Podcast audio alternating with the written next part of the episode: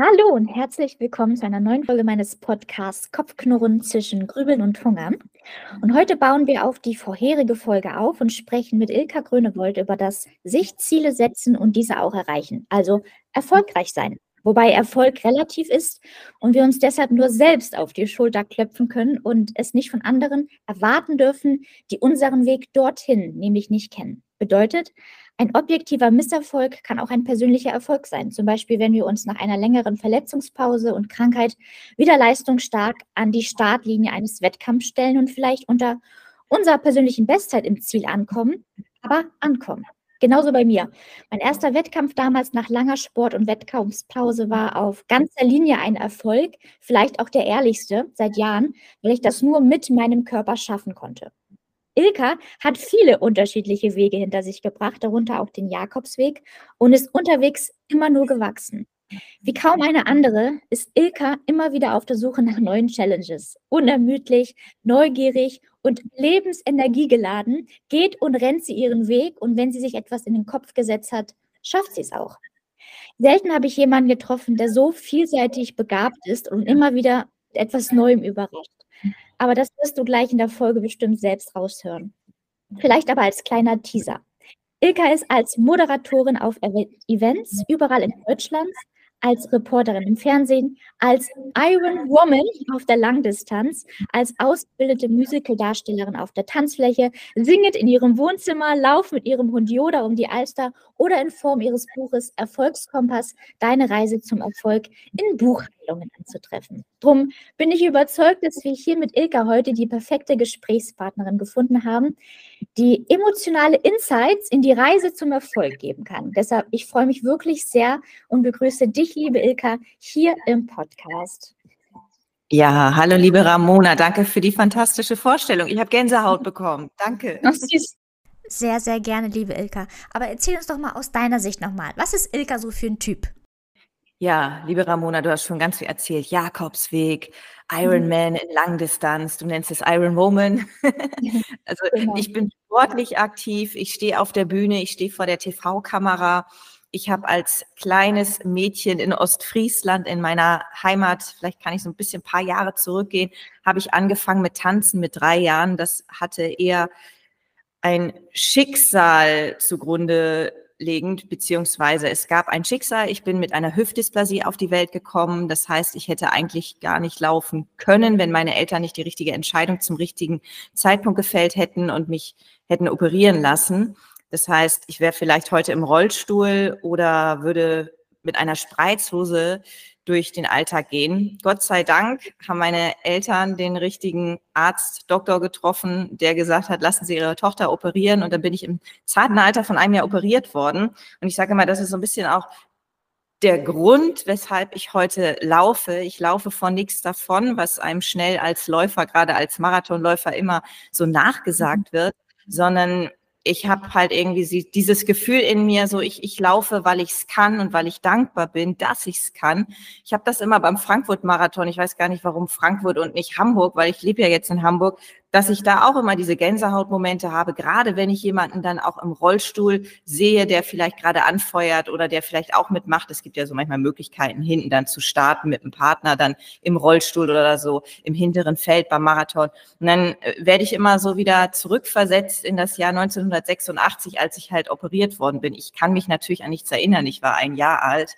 Nur ich glaube, das ist der Grund, weshalb ich so eine Leidenschaft zum Sport entwickelt habe, weil ich eine Dankbarkeit spüre und habe, dass ich es überhaupt machen kann, weil es eben nicht so selbstverständlich ist, dass man einen gesunden Körper hat und einen gesunden Geist. Ja, das erstmal, warum ich überhaupt so viel Sport mache. Mit 16 bin ich dann bei Viva gelandet. Da war ich natürlich noch in der Schule und habe parallel schon mal ein bisschen Medienluft geschnuppert habe darüber hinaus immer viel gesungen, getanzt und dann, wie du es ja auch schön gesagt hast, irgendwann in Hamburg dann nach dem Abitur auch Musical studiert. Das heißt, ich bin eine Rampensau und gleichzeitig bin ich ein Duracell-Häschen, habe immer Energie und schöpfe die Energie aus den Menschen, die mich umgeben und aus dem, was der Job mir auch gibt. Und ein bisschen zähle ich Sport so als Job auch mit dazu, weil man ja manchmal auch gefragt wird, kannst du hier für uns starten und kannst du hier mal mitmachen? Dann ist es ja nicht nur Hobby, sondern man hat so ein bisschen auch eine Verpflichtung, dann da an der Startlinie zu stehen. Wow.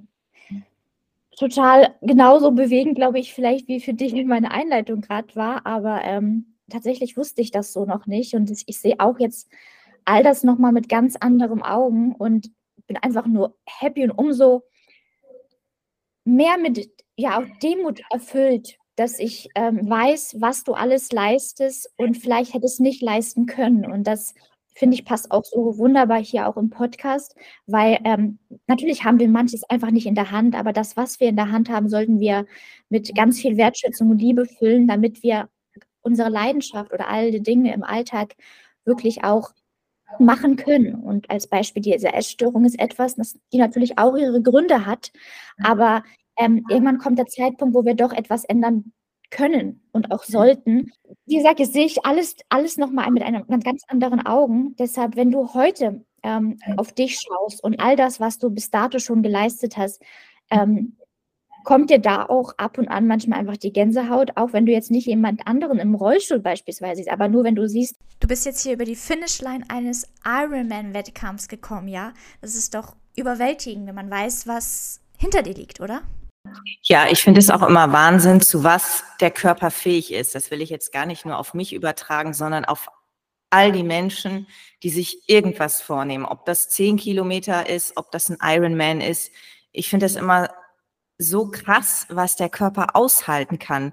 Denn ich habe auch einen großen Respekt davor. Du hast ja auch gerade das Thema Essstörung angesprochen. Eine Essstörung geht ja in beide Richtungen. Es gibt ja nicht nur die Magersucht, es gibt ja auch eine Fresssucht.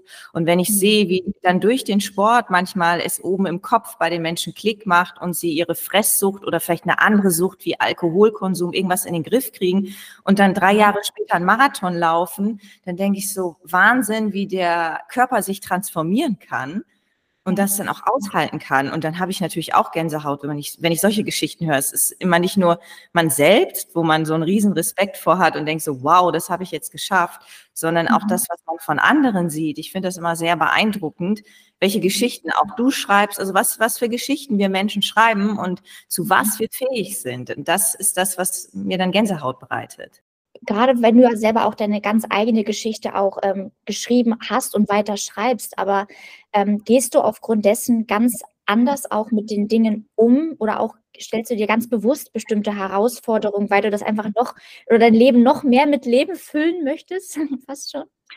Ja, ich glaube, und da bin ich ganz ehrlich zu mir selbst, es wäre anders, wenn ich jetzt beispielsweise einen Unfall hätte mit dem Fahrrad und hätte fast mein Leben verloren oder verliere es, bin kurz davor und kämpfe mich dann zurück ins Leben, wie das, was ich erfahren habe, weil ich bin mit der Hüftdysplasie auf die Welt gekommen und ich kann mich halt an nichts erinnern. Nur meine. Eltern können sich erinnern und können mir davon berichten. Und man konnte das Ausmaß auch noch nicht so richtig einschätzen. Ich habe heute ja so eine 30 Zentimeter lange Narbe an der rechten Hüfte und man sieht es auch wirklich nur, wenn ich im Bikini oder Badeanzug irgendwo rumrenne, sonst sieht man es nicht, weil es ja oben, oben am Hüftknochen eben anfängt. Und ja, das ist halt so, dass ich glaube, es war einfach so ein Zeitpunkt, ich erinnere mich an nichts und deswegen kann ich es nicht so sehr wertschätzen wie ein Mensch, der schon den Sport lebt, dann einen Unfall erfährt und dann sich zurück ins Leben kämpft. Also ich, ich kenne ja auch Gela Allmann, die gestürzt ist beim Fotoshooting für Fit for Fun und irgendwie 800 Meter tief gestürzt ist. Sie ist, es ist ein Wunder, dass sie überhaupt überlebt hat. Heute joggt sie wieder. Sie sieht das natürlich so dieses Schicksal ganz anders und mhm sagt auch sogar, dass der Unfall mit ihr ja viel gemacht hat. Ich will jetzt nicht sagen, dass das positiv war, aber sie sieht so, so Dinge auch positiv an diesem Unfall, weil sie eben, und das ist ja das, worauf du vielleicht auch hinaus willst, weil sie eben dann nochmal gemerkt hat, okay, das Leben ist begrenzt und du musst jeden Tag nutzen und du musst es vielleicht mal von, von einem anderen Blickwinkel, von einer anderen Perspektive betrachten und noch mehr wertschätzen. Mhm. Und das kann ich natürlich nicht so vergleichen. Ich weiß nicht, ob du es verstehst, weil ich halt ein Kind war und mich an nichts erinnere. Ne?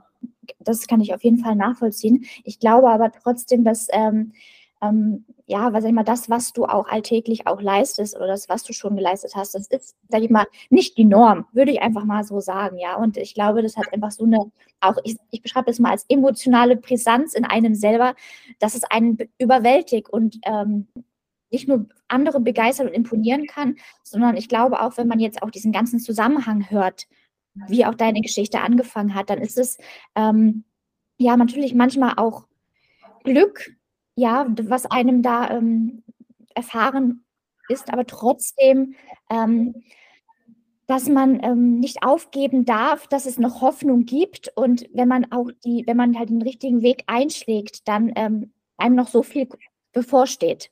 Und wenn man dann diesen Weg geht, dass man ähm, sich auch immer wieder, egal wie weit vielleicht die, die Erfahrung zurückliegt, doch ähm, darin üben sollte, weil es fängt ja auch mit kleinen Dingen an, zu wertzuschätzen, was man hat, was man kann und was auch noch vor einem steht. Und deshalb finde ich es immer so schön bei dir zu sehen, ähm, dass du nie ähm, nachgibst, dass du nie nachlässt, dass du immer was Neues suchst, damit du etwas hast, was dich so im positiven Sinne triggert und immer wieder aufs Neue brauchst du dieses Mehr, um dich, glaube ich, mit einem gewissen ja, mit Leben zu füllen oder auch eine gewisse Vielfalt im Alltag zu haben, was dich auch vielleicht stillt in dem Sinne.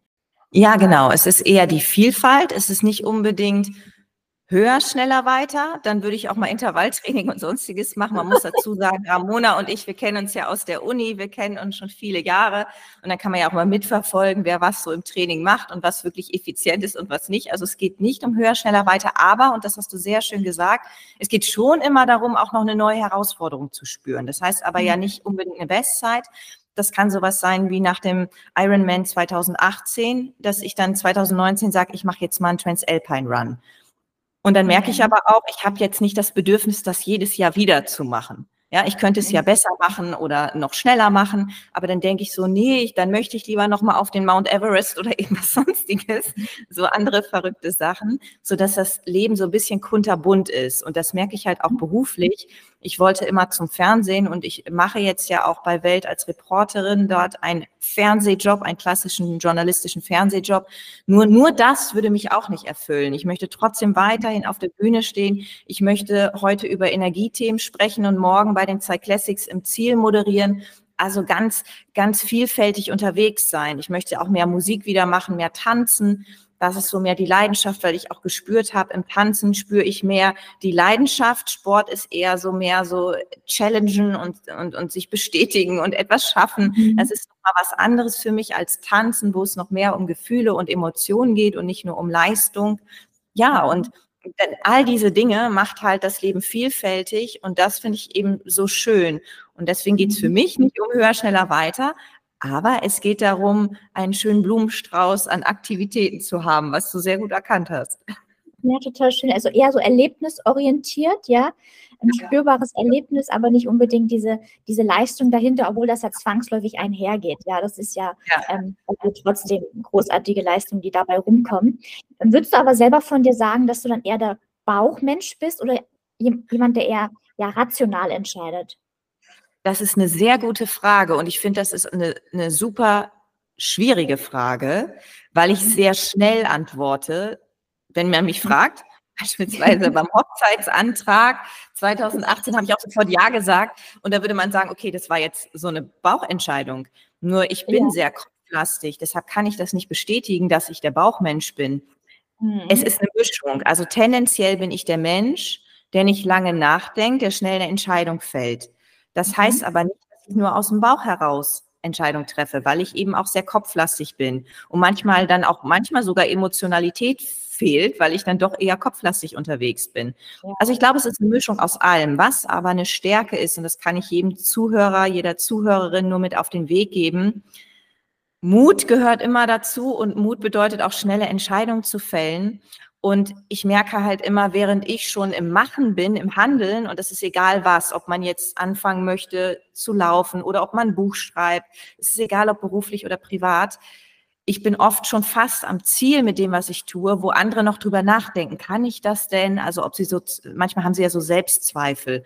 Und das mhm. habe ich eben gar nicht, diese Selbstzweifel. Ich weiß, dass ich dadurch auch fallen kann, weil ich halt schnell so Entscheidungen treffe und mache und, und, und es kann ja auch mal schief gehen, ja, so.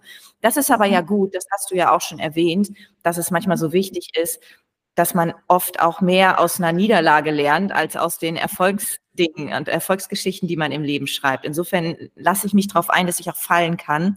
Und um das nochmal abzuschließen, ich würde sagen, ich bin eine Mischung aus Bauch- und Kopfmensch, die sehr schnell Entscheidungen fällt. Mhm. Ja, sehr schön. Nee, das ist, ich, diese Frage stelle ich mich tatsächlich auch häufiger.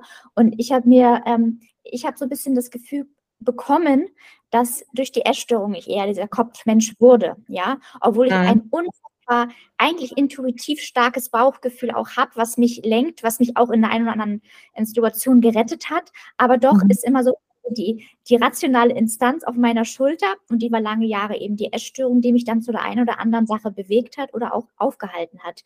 Und jetzt versuche ich halt immer stärker dieses intrinsische, dieses intuitive, dieses ehrliche aus mir heraus zu spüren, was halt mhm. lange gar nicht mehr so greifbar war. Und das, glaube ich, geht halt oft verloren, weil wir das ähm, intuitive, emotionale uns manchmal gar nicht eingestehen, ähm, mhm. weil das so damit so gefühlt auch eine ein gewisser Kontrollverlust auch einhergeht, vermeintlich. Aber dem ist ja gar nicht so. Ich finde, mit dem, ähm, mit dem ehrlichen Gefühl als solches werden wir unserer einfach nur gerecht und leben unsere Wahrheit, weißt du. Und der Kopf, der bewertet und ist ja auch eine Instanz, die vom Außen halt beeinflusst ist.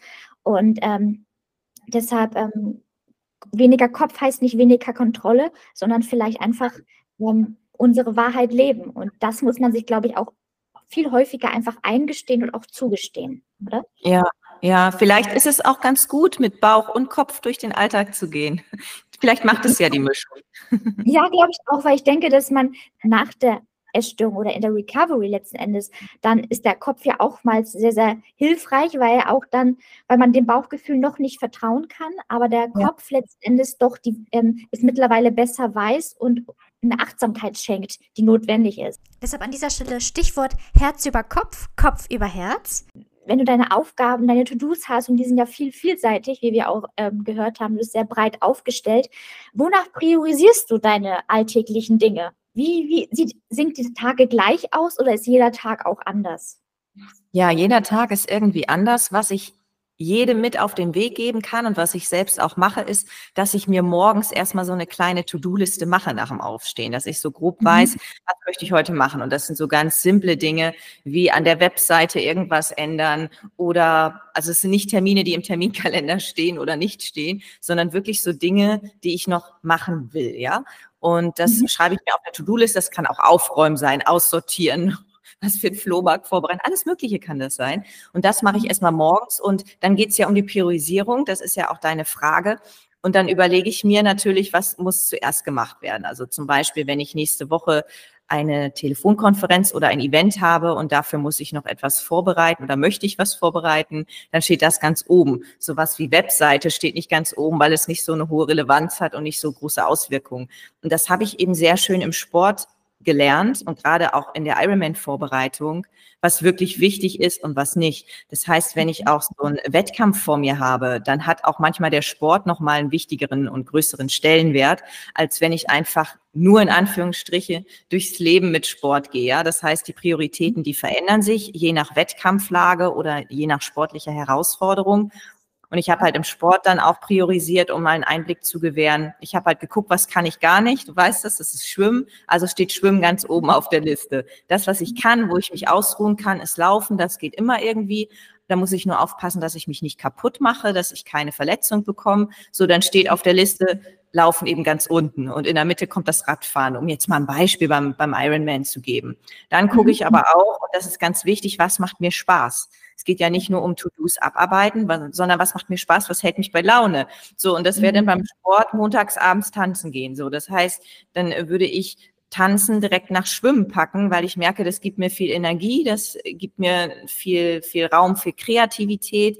Das heißt, man sollte bei To-Dos jetzt nicht nur darauf achten, was ist jetzt wichtig und was ist unwichtig. Man kann das ja schön mit einem Textmarker auch nochmal hervorheben, sondern wenn man sich so eine To-Do-Liste morgens macht, vielleicht dann auch einen roten Stift, so nach dem Motto, was ich liebe, und das markiere ich mir dann äh, mit dem roten Stift und dass man das zwischenbaut oder mit einbaut.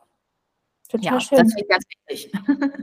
Das ist total schön. Also ich, ich bin auch so ein Oldschool, ich habe so ein kleines Notizblock, ähm, wo ich mir auch immer jeden Tag meine To-Dos aufschreibe, weil ich das Durchstreichen halt total toll finde. Genau, oder abhaken, abhaken und durchstreichen. Ganz genau, aber das mit den Farben finde ich auch schön, weil so schaffst du dann auch wieder, wir waren ja schon beim Blumenstrauß, es wird dadurch nicht, wird erstens bunter, aber auf der anderen Seite ähm, priorisiert man automatisch und schafft man auch seinen, seinen Herzensausgleich, ne?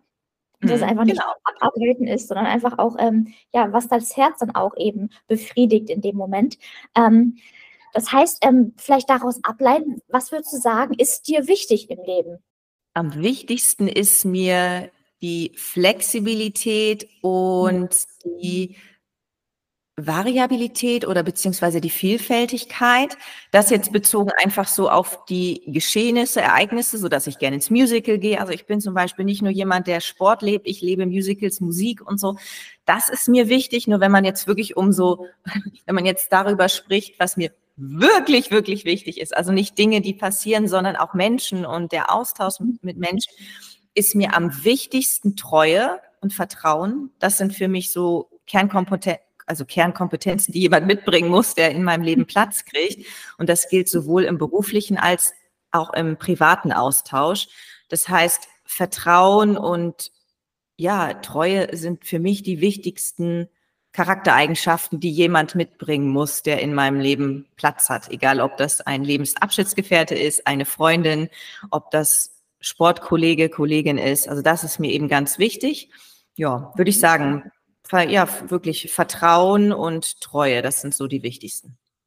Total schön. Würdest du, wie würdest du das ähm, Verhältnis zu dir selbst beschreiben, wenn man auf das Vertrauen auch jetzt eingeht? Vertraust du dir in Gänze ja, das habe ich sehr schön auch auf dem Jakobsweg gelernt und bei mhm. meinen ganzen Reisen, die ich machen durfte. Ich bin manchmal ja auf dem Kreuzfahrtschiff sportlich im Einsatz und hänge dann nochmal so einen kleinen Rucksackurlaub alleine dran. Das heißt, dann bin ich auch wirklich alleine nach der Schiffsreise unterwegs in Chile, aber auch in Australien. Das heißt, sowohl Länder bereise ich, die sehr sicher sind, wo man auch keine Angst haben muss, beispielsweise Australien. Aber wenn man in mhm. Bolivien unterwegs ist, ja, oder vielleicht auch in Peru, da gibt es auch Momente, wo man eben dieses Vertrauen braucht, dass nichts passiert. Und das mhm. habe ich mhm. wirklich beim Reisen gelernt. Also deswegen habe ich da eine starke innere Stärke, und das hat angefangen auf dem Jakobsweg 2016, dass ich einfach gemerkt habe, auch durch spirituelle Begegnungen, dass immer im Leben alles seinen Sinn hat und dass sich auch immer alles klärt, dass man nicht gleich in Panik geraten muss, sondern dass es sich meistens schon von selbst auflöst, die Herausforderung, ja. Total schön. Ich habe halt, also mich begleitet auch eigentlich schon seit jeher der Satz von meines, meines Opas, der sagte, ähm, erstens, wer weiß, wozu das gut ist, ja, und mhm. ähm, wird schon alles gut gehen. So. Und ähm, ja. ich habe auch, das ist so ein Grundvertrauen, was ich auch in mir trage. Ähm, aber auch, was immer stärker wird, ist dieses ganz, ja, dieses ganz körperliche Vertrauen in mich selber, weißt du, weil das ist über die Jahre damals wirklich verloren gegangen, weil der Körper war so Mittel zum Zweck auch. Mittlerweile auch schon ähm, schäme ich mich für dieses Verhalten, weil der Körper einfach wirklich der beste Freund ist und der, der uns durchs Leben trägt und der unsere Beachtung und gänzliche Liebe verdient. Aber genau das ist das, was fehlt. Das Vertrauen. Weil.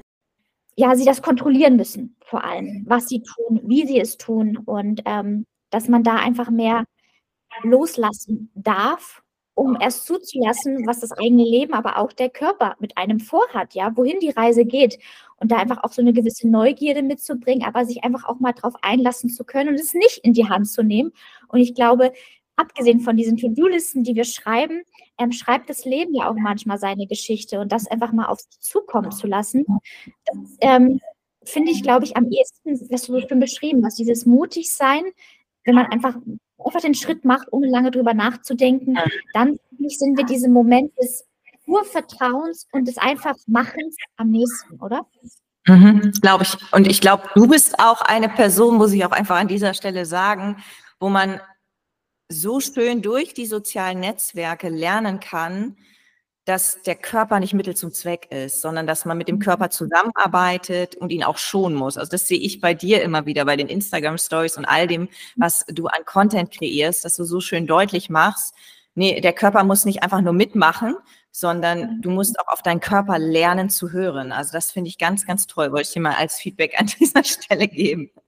Ja, lieben Dank. Nehme ich sehr, sehr gerne an. Das ist ja auch schön, dass es so ankommt, ja. Aber trotzdem möchte ich auch so ehrlich sein, dass ich auch das immer noch optimiere, ja. Und ähm, aber ich weiß, dass das halt einfach so die Basic ist von allem und darauf eigentlich das Ganze aufbaut und dann auch erst ehrlich ist und authentisch, genauso wie ich gestern in einem Beitrag geschrieben habe.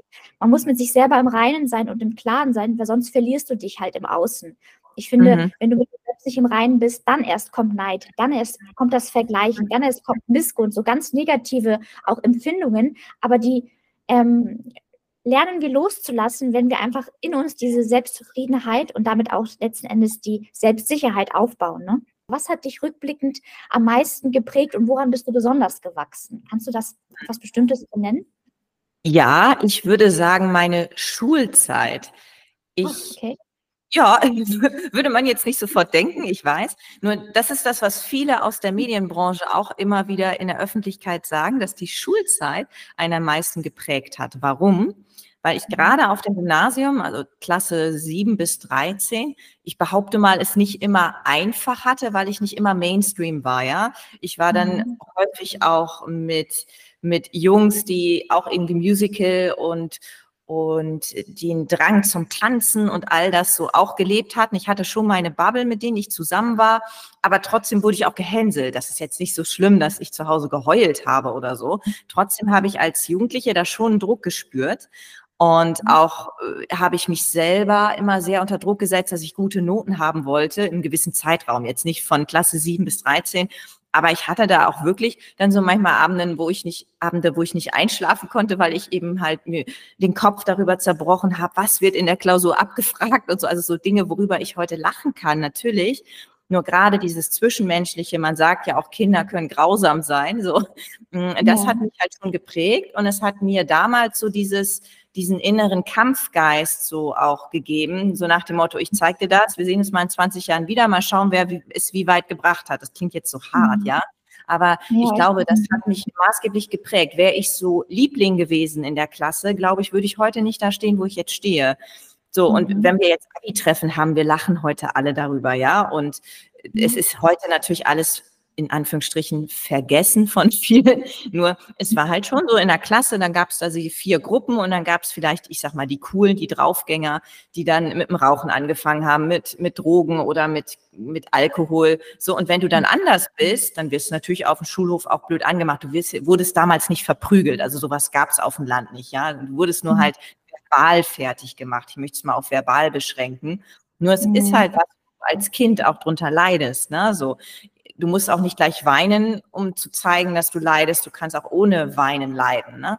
Und ich glaube, das hat mich dann geprägt und es hat mich halt auch stark gemacht. Und zum Glück hatte ich natürlich immer meine Bubble, meinen Chorkurs und die Leute, die dann alle so musikalisch unterwegs waren und meine Kumpels, die, die eben auch genauso das gleiche Mindset hatten wie ich. Nur ich war halt nicht everybody's darling und das wollte ich aber sein. So und, und ich glaube, mhm. das hat mich am meisten geprägt und hat mir sehr viel mhm. mitgegeben. Natürlich all das, was du gesagt hast, die Reisen, jede Reise, egal mit welchem Alter, die prägt mich immer wieder aufs Neue.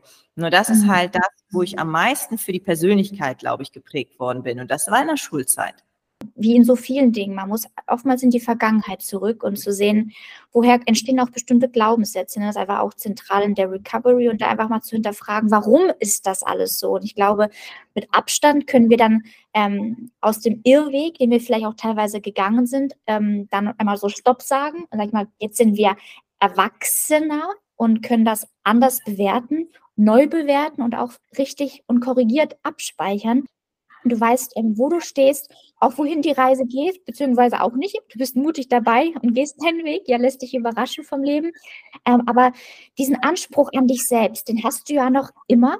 Aber was ist da aktuell ähm, der, ja, die Intuition, der Beweggrund, dein persönlicher Trigger? Ist der was ganz Persönliches oder immer noch manchmal am, vom Außen oder am Außen geknüpft? Ja, es ist so, dass ich 2018 gespürt habe, während des Ironman-Trainings, ich bin fitter denn je. Ja, mhm. ich habe einfach gespürt, dass nur Laufen mich alleine nicht erfüllt und mich nicht fit macht. Egal, ob ich 100 Kilometer am Stück laufen kann. Es war einfach mhm. für mich so, ja, ich kann laufen, aber ich fühle mich nicht richtig fit. Und 2018, als ich dann diese Herausforderung Ironman in Hamburg das erste Mal angetreten bin und angenommen habe, habe ich gespürt, jetzt bin ich fit. So, und es ging überhaupt nicht darum, dass ich irgendwie kraulen kann beim Schwimmen oder was weiß ich. Dadurch, dass ich immer mit Brust und immer im Schwimmbad war oder dass ich aufs Rad gestiegen bin, habe ich halt nochmal meine Muskulatur anders herausgefordert und auf einmal fühlte ich mich fit. So, ich fühlte mich wirklich wie so ein Ironman. Und danach bin ich in, in, so ein Loch gefallen, jetzt nicht psychisch, sondern einfach nur körperlich. Ich bin danach immer nur gelaufen, habe ja ein Jahr später den Transalpine Run gemacht. Dann kam Corona und es war so, ich bin immer gelaufen und habe gespürt, jetzt ist alles wieder wie vor dem Ironman. Ich habe nicht mehr dieses Gefühl, ich bin wirklich fit. Und dieses Fit konntest du nicht auf der Waage messen. Also es war egal, ob ich 55 oder 52 Kilo gewogen habe die Waage kannst du total da in die Tonne kloppen. Das hat nichts mit diesem Gefühl, dass man sich fit fühlt, zu tun. Ja, es ja. ist eher eine muskuläre Geschichte, eine Mindset-Geschichte, Sauerstoffaufnahmekapazität Geschichte und solche Sachen, weshalb ich gesagt habe, ich fühle mich fit oder nicht fit. So. Und das habe ich dieses Jahr wieder ja unter Beweis gestellt beim Ironman 2023 in Hamburg und habe dann mir selber gesagt, egal ob ich jemals wieder einen Ironman in der Langdistanz mache ich möchte diese Fitness behalten, die ich mir immer aufbaue vor diesem Ironman. Und deswegen mhm. bleibe ich jetzt dabei, gehe weiter schwimmen, ich versuche weiter Rad zu fahren, laufen tue ich ja sowieso, wie gesagt, das ist ja so Standard. Ich bleibe montags weiter beim Tanzen, weil ich einfach merke, dass mir das ganz, ganz viel gibt. Und da brauche ich nicht immer sofort den nächsten Wettkampf vor Augen, mhm. sondern ich brauche einfach so dieses Gefühl, was ich gespürt habe, während ich fitter war. Ja, das muss ich immer wieder mir in den Kopf rufen und sagen, Ilka, du willst doch am Ball bleiben, du willst doch weiter fit bleiben, also geh heute schwimmen, mach heute dies. Mhm. Man ist ja nicht immer motiviert, weißt du ja. Manchmal muss man sich auch selber in den Arsch treten für gewisse sportliche mhm. Dinge und Aktivitäten. Ja, und das ist so das, was, was für mich eben jetzt wichtig ist, dass mhm. Triathlon ein Teil meines Lebens geworden ist und es nicht nur mehr diesen Termin gibt und ich sage, ja, bis dahin muss ich es irgendwie schaffen und ich brauche vorher irgendwie acht bis zehn Radausfahrten, sondern dass ich einfach sage, nee, Rad ist Teil meines Lebens und Schwimmen wird auch Teil meines Lebens sein oder ist es? Ja, und mhm. das ist einfach schön und das hat mir so dieser Ironman-Sport, diese Herausforderung eben auch gegeben und gezeigt. Vor allem eben dieses Gefühl, ne? das finde ich total schön, dass dir, dir ist nicht unbedingt ein Wettkampf oder irgendein Ziel, das Ziel oder das, was dich letzten mhm. Endes ähm, ja dann letzten Endes erst erfüllt, wenn du über die Ziellinie kommst, mhm. sondern es ist etwas Langfristiges, was ähm, du dir warst, wenn du eben einen bestimmten Alltag pflegst, ja, oder hier deine, deine bestimmten Sportarten nachgehst. Ähm, also der Anspruch rein auf sportlicher Ebene, dieses, dieses Fitnessgefühl zu haben, dieses leistungsfähig zu sein, aber auch sicherlich in den letzten Jahren einfach auch gemerkt hast, was da alles dazugehört. Das ist ja eben nicht nur Training, ne, das ist die Ernährung, das ist die Regeneration, da einfach dieses Gesamtpaket. Ähm, aber wie sieht's jetzt hast du gerade den sportlichen Bereich abgedeckt, aber auch das berufliche allgemein, das, was du leistest oder an den, Ta oder an den Tag legst. Was ist ähm, da deine Intuition, dein Beweggrund? Was möchtest du damit erreichen? Etwas Persönliches mhm. oder was ist das, was dich da auch tagtäglich einfach auch aufstehen lässt?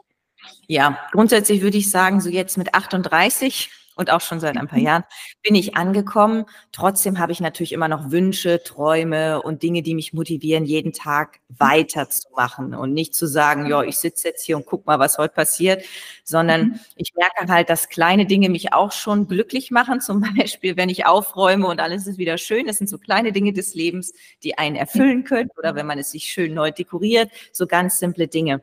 Aber um zurück zu deiner Frage zu kommen, ja, es ist halt so, dass, dass ich grundsätzlich jeden Tag, ich will jetzt nicht sagen, zum Besten meines Lebens machen möchte, das klingt so ein bisschen too much, aber ich möchte einfach jeden Tag entspannt einschlafen und das Gefühl mhm. haben, das war ein guter Tag.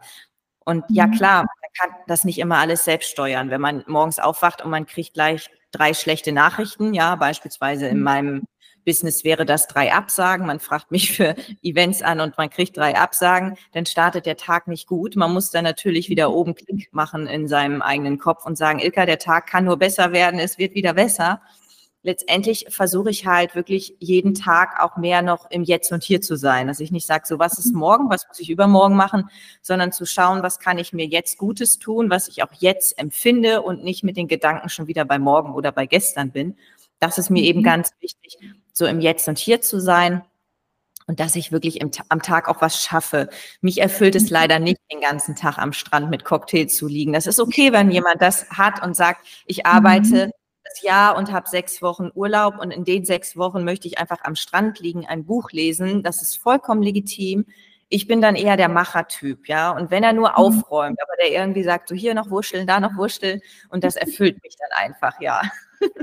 da bin ich voll bei dir. Da bin ich voll bei dir. Aber auch da, ich muss da für mich immer auch so spüren oder reinspüren, was ist mein Antrieb? Ist es ein ungesunder Antrieb? Ist es ein gesunder Antrieb? Muss auch ich diese Ruhe lernen zuzulassen und einfach mal mhm. durchzuatmen, weil man eben ähm, da glaube ich, manchmal eher so kopfgesteuert ist, aber der Körper vielleicht gerade eigentlich nicht hinterherkommt und da eben dieses ehrliche, diesen ehrlichen Rückschritt auch zu machen, der dann kein Rückschritt ist, sondern einfach ein Schritt auf einen selbst zu.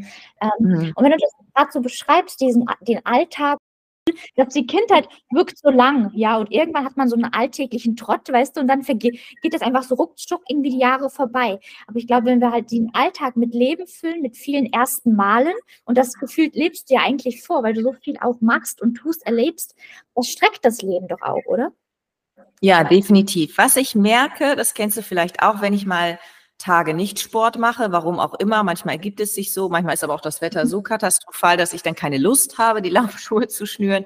Dann bin ich nicht ganz erfüllt. Ja, das wäre natürlich schön, wenn man dann auch zu sich selbst sagen könnte, Ilka, lass mal die Kirche im Dorf, alles entspannt. Morgen gibst du wieder Vollgas oder machst zwei Einheiten oder was weiß ich. Da bin ich so auch noch sehr kopflastig unterwegs und denke, ich muss aber jeden Tag irgendwas machen, so ungefähr. Ja, so. Mhm. Ansonsten hast du schon sehr gut erkannt, dadurch, dass ich so vielfältig unterwegs bin und eben Sport einen großen Anteil am Tag hat, aber eben halt auch sehr viel Menschen kennenlerne durch die Events, dann sehr gerne bei Events auch bin. Heute Abend bin ich beim Konzert hier im Hamburger Stadtpark. Morgen bin ich beim Fußball. Also ich bin ja wirklich immer viel unterwegs und auch mal eingeladen und mit den Menschen zusammen, lerne neue Menschen kennen. Das finde ich halt alles immer sehr, sehr spannend. Nichtsdestotrotz fühle ich mich auch in meinem kleinen Schneckenhäuschen sehr wohl. Das bedeutet zu Hause. Also ich kann mich auch einfach mal zu Hause einsperren. Ja, es macht die Variabilität. Du hast es ja erkannt. Also dadurch, dass man so viel erlebt und so, ist der gefühlt der Tag auch länger als bei anderen. Also es hat mhm. manchmal mehr als 24 Stunden. Und genau das erfüllt mich auch. Und das, das finde ich halt eben so schön. Und wenn ich jetzt im Theater beispielsweise bin, dann genieße ich das in vollen Zügen. Und das ist ja nicht der Moment, wo ich dann an Sport denke oder meine, oh, ich muss jetzt aber eigentlich noch um die Alster rennen oder so, sondern dann genieße ich einfach den Moment und lasse mich voll und ganz auf das Geschehen auf der Bühne ein, ja. Total schön. Also man hört auch richtig diese gesunde Balance bei dir heraus, weißt du, weil du, ähm, du ja. weißt, ähm, wann du gegensteuern musst und du hast auch wirklich gelernt, in den Moment zu sein und daraus letzten Endes wieder deine Energie und Motivation zu ziehen. Für alles andere, wenn es mal irgendwie momentan dunkler erscheint oder wie gesagt am Morgen mal drei Absagen reinkommen, aber dann ähm, weißt du, okay, der Tag hat erst angefangen, es kann nur besser werden. Und ich glaube, dieses, diesen ähm, ja, Shift im Mindset zu schaffen, das ist, glaube ich, eine Gabe. Und das Schöne ist, dadurch, dadurch, dass du so viele auch ja Teile, Puzzleteile im Leben hast, kannst du dich dann auch mit einer anderen, mit einem anderen Puzzleteil kurz ablenken und dann sieht die andere, sieht der Morgen vielleicht schon wieder ganz anders aus und du kannst das leichter relativieren, gerade weil du so viele Her Herzensprojekte hast und das ist halt, glaube ich, ähm, manchmal ganz gut, wenn man halt vielseitig aufgestellt ist. Also was ich noch hinzufügen möchte, was ich immer spüre, und das habe ich natürlich auch nicht in meiner Hand. Manchmal wird man ja gefragt, hier kannst du mir da und da helfen oder kannst du da und das machen, also in meinem Umfeld, ja, gar nicht so im mhm. beruflichen Kontext, sondern eher privat. Und da merke ich einfach, auch wenn man mal was Gutes tut, und das kann ja was ganz Kleines sein, ja, einen Kontakt herstellen, das muss ja gar nicht so das Große sein, das tut einem ja auch gut, wenn man jemanden Freude macht und der dann sagt oder die dann sagt, oh, du hast mir echt geholfen, vielen, vielen Dank das bereichert auch nochmal so den Alltag. Das wollte ich nochmal hinzufügen. Das hat man jetzt nicht jeden Tag, aber es gibt ja mhm. manchmal so Tage, wo man durch eine kleine Aufmerksamkeit, durch eine Kleinigkeit etwas Großartiges bewirken kann. Das wollte ich auch nochmal dazufügen, weil man, weil man ja einfach dann zwei Seiten hat, die dann glücklich sind. Ja, total schön. Auch eben, man hat nicht nur seinen eigenen Alltag, seine eigenen To-Dos, seine eigenen ja, Vorlieben und Herzensprojekte, sondern eben du vergisst auch nicht dein Umfeld. Und ich glaube, das ist halt total schön, weil am Ende des Tages haben, haben wir eben von den ganzen Projekten nichts, sondern hoffentlich unsere Liebsten an unserer Seite und deshalb sollen wir diese Zeit mit ihnen auch schon jetzt pflegen, wertschätzen und vor allem auch genießen. Denn wie sagt man auch so schön, glücklicher ist, wenn man das Glück teilen kann. Und ja, es ist schön, wenn man sich mit anderen über auch eigene Erfolge beispielsweise freuen darf. Und das nehmen wir doch mal als Überleitung zu einem deiner Erfolgsprojekte, nämlich dein Buch. Äh, wir haben ja auch ähm, durch, durch das Gespräch jetzt schon vieles rausgehört, ähm, was dich erfüllt. Und ich glaube, dieses sich erfüllt fühlen zufrieden mit seinem Ist-Zustand zu sein, ist, glaube ich, auch letzten Endes das, was du als Erfolg beschreiben würdest, oder? Oder wie würdest du Erfolg definieren? Ja, das ist eine sehr gute Frage. Ich glaube, jeder definiert erstmal Erfolg anders. Erfolg kann ja auch sein, eine großartige Mama zu sein von drei Kindern. Erfolg kann sein, beruflich erfolgreich sein. Der nächste ist im Sport mhm. erfolgreich. Ich glaube, das muss grundsätzlich jeder für sich definieren. Bei mir ist es eher die Variabilität und die Vielfältigkeit, dass ich sage, ja, ich möchte auch privat irgendwie einen Griff haben, aber ich möchte halt auch beruflich Karriere machen und ich möchte aber auch Sport machen und da einigermaßen erfolgreich sein. Das heißt, bei mir ist es der bunte Blumenstrauß. Ja, ich glaube, jeder muss für sich Erfolg selbst definieren. Für mich ist es wirklich so, dass ich sage, ich möchte kein einseitiges Leben. Und Erfolg muss man auch dazu sagen, jetzt gerade an alle, die vielleicht auch eine Krankheit überwunden haben. Das fängt bei der Essstörung an und hört bei Krankheiten wie Krebs auf. Das ist ja auch ein Riesenerfolg, wenn man das überwindet, egal ob man das jetzt aus eigener Kraft geschafft hat, wie bei einer Essstörung, wo man auch sehr viel an sich arbeiten muss als auch bei einer Krankheit, wo man das selbst so gar nicht in der Hand hat, wo man vielleicht einen Kampfgeist hat, aber wo man auch von der Medizin eben stark abhängig ist, ja, also gerade bei mhm. Krebs zum Beispiel.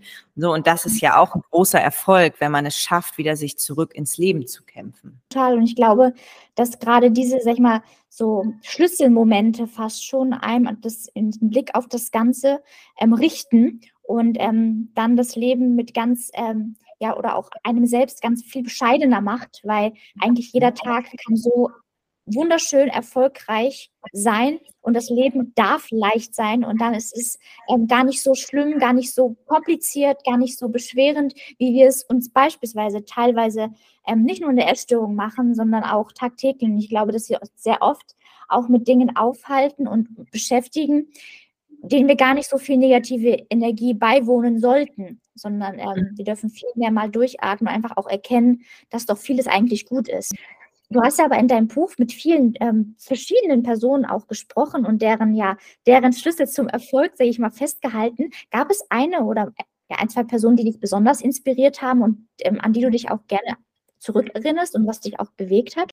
Ja, ich war sehr inspiriert und beeindruckt darüber, wie die ganzen Künstlerinnen und Künstler meine Fragen zum Thema Erfolg beantwortet haben, weil man ja häufig denkt, dass jemand, der auf der Musicalbühne steht, auch ein großes Talent hat und eine Stimme hat ausbilden lassen, dennoch sehr viel Emotionalität und Leidenschaft eher dazu führen, also Emotionen zeigen auf der Bühne, dass man erfolgreich sein kann, erfolgreich wird. Und die meisten haben mir bestätigt, ich bringe mal Elisabeth Hübert, die hat die Mary Poppins in Hamburg gespielt und die Jane in Tarzan in Hamburg. Die bringe ich mal als Beispiel. Mhm. Die hat mich sehr beeindruckt im Interview, weil sie eben überhaupt nicht so auf dieses Künstlerische eingegangen ist und, und wie man eine Rolle findet emotional, sondern eher so knallharte Arbeit ist das. Also genauso wie bei uns beim Sport. Das ist halt ein Leistungssport. Und das hat mich sehr beeindruckt, dass sie einfach auch mal deutlich gemacht hat bei meinen Fragen zum Erfolg. Ja, du musst halt hart dafür arbeiten. Es ist eben nicht nur das Talent, was jeder denkt oder die schöne Stimme, sondern es ist halt ein knallharter Job. So, und was mich grundsätzlich beeindruckt hat, bei allen Personen durchweg, die ich interviewt habe, egal aus dem Sport oder aus der Gastronomie, Hotellerie, Politik, jeder hat halt gesagt, ich würde heute nicht dastehen, wo ich stehe, wenn ich nicht so oft gefallen wäre oder wenn ich nicht diesen Misserfolg erlebt hätte. Und das mhm. ging eigentlich durchweg durch alle Interviews. Jeder hatte Misserfolg und wäre heute nicht erfolgreich, wenn er nicht diese Schicksalsschläge oder diesen Misserfolg gespürt hätte. Und das hat mich so grundsätzlich natürlich beeindruckt. Da war jetzt niemand dabei, der gesagt hat, ja, ich bin erfolgreich und es läuft immer alles rund und es ist immer alles rosarot, sondern jeder ist schon mal gefallen, ja. Und so wichtig und schön, dass du es nochmal sagst. Denn Stichwort Social Media, wo wir tagtäglich mit ähm, ja, ja, irgendwelchen Zuständen konfrontiert sind, die vielleicht einfach auch hart erarbeitet wurden oder einfach nur gefiltert sind. Und dass wir uns dann nicht immer einfach so beeindrucken, beeinflussen lassen, sondern einfach immer nicht aus den Augen verlieren, dass da eine Hintergrundgeschichte zugehört, genauso wie jeder seine eigene Geschichte mitbringt. Und das sind nur Fragmente, Puzzleteile, ja. Aber wir alleine ähm, kennen unseren Weg, wissen, was hinter uns liegt, wissen, wo wir stehen und nur wir können auch wirklich unsere Geschichte als solches in Gänze greifen, aber keine andere. Deshalb dürfen wir uns auch nicht aus einem Fragment ähm, wirklich auf das Ganze schließen. Genauso, mhm. denn es war auch vorteilslos auch an die Menschen herantreten. Gelingt dir das gut? Fühlst du dich in deiner sicher? Stehst du sicher und bist dir deiner bewusst und im Klaren? Grundsätzlich würde ich sagen, ja. Jetzt habe ich grundsätzlich gesagt. Ich glaube, dass ich die letzten Jahre alle Weichen gestellt habe, damit ich hier mhm. fest den Boden unter den Füßen habe und es nicht wackelig wird, in jeglicher mhm. Hinsicht, beruflich, privat, sportlich. Ja, ich würde schon sagen, dass ich in meiner Mitte bin. Ja. Mm, und was, wenn du jetzt vielleicht auch noch auf die, jetzt haben wir viel über die Vergangenheit gesprochen, auf deinen aktuellen Zustand, auf deinen Ist-Zustand, aber was, ähm, was hast du dir vorgenommen, was soll noch zukünftig kommen? Hast du vielleicht auch gerade ein bestimmtes Projekt vor Augen, ähm, was dich sehr interessiert, neugierig macht, wo du denkst, okay, ja, das will ich jetzt gerne mal angehen? Ja, ich möchte mein drittes Buch schreiben. Ich stehe am Anfang, habe aber schon ein bisschen was zusammengesammelt, ja. Das ist auch die nächsten drei Wochen geplant, dass ich da anfange. Das ist jetzt nicht so was, was ich im Dezember starten möchte oder so, sondern es ist wirklich greifbar nah. Das okay. ist das nächste, was ich in Angriff nehme. Im September gehen die ganzen Events wieder los. Da bin ich grundsätzlich dann ausgelastet. Auch mit TV bin ich aktuell ausgelastet. Da habe ich jetzt nicht sowas, wo ich sage, oh, da gibt es jetzt eine neue Herausforderung oder was Neues. Was Neues wäre wirklich dann das dritte Buch. Da soll es dann auch um Motivation gehen und wie man im Alltag mit Leichtigkeit durchkommt. So ein bisschen das Pipi-Landstrumpf-Konzept sozusagen, wie man es vielleicht sich einfacher im Leben machen kann.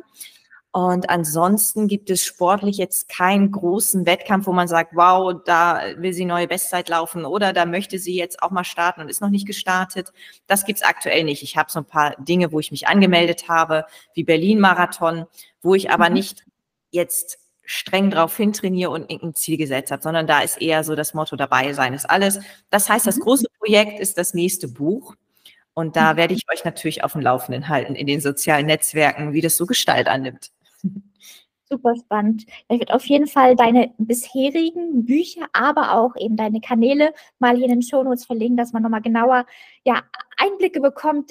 Wer ist die Ilke eigentlich? Das haben wir schon so viel kennengelernt und erfahren, aber da ist ja noch so viel mehr und da kommt noch so viel. Deshalb ähm, schaut da unbedingt mal vorbei. Aber vielleicht ähm, für uns nochmal, ähm, was du uns nochmal auf unsere Reise, ganz persönliche Reise mitgeben könntest. Was sind so deine vielleicht zwei, drei ähm, größten Learnings aus den vergangenen 30 Jahren, ähm, die du ähm, uns mitgeben magst und die auch dich ähm, heute auch zu der Person machen, die du bist? Das Wichtigste ist, dass man sich in seinen Kopf fest verankert, dass alles im Leben seinen Sinn hat. Ja, egal ob es eine Krankheit ist, egal ob es ein Niederschlag ist oder ob man vielleicht sogar auch einen Erfolg feiert. Alles im Leben hat seinen Sinn und du hast es so schön auch gesagt, dass man meistens reflektiert aus einer anderen Perspektive, vielleicht Jahre später, dann auch erkennt, warum etwas im Leben passiert ist. Das ist das Erste.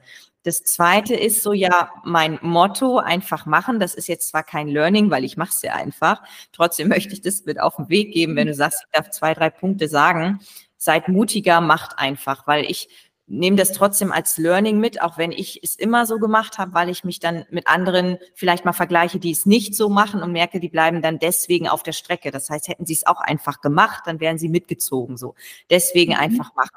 Und das Dritte, und das ist eben auch was, was ich in meinem Buch Erfolgskompass auch immer mit auf den Weg gebe, dass ich sage, lernt öfter im Leben Nein zu sagen. Denn ein Ja ist ein Nein zu sich, äh, ein Nein ist ein Ja zu sich selbst, so rum. Das heißt, sagt Nein und gebt euch selbst, eurem Körper dadurch eben ein Ja.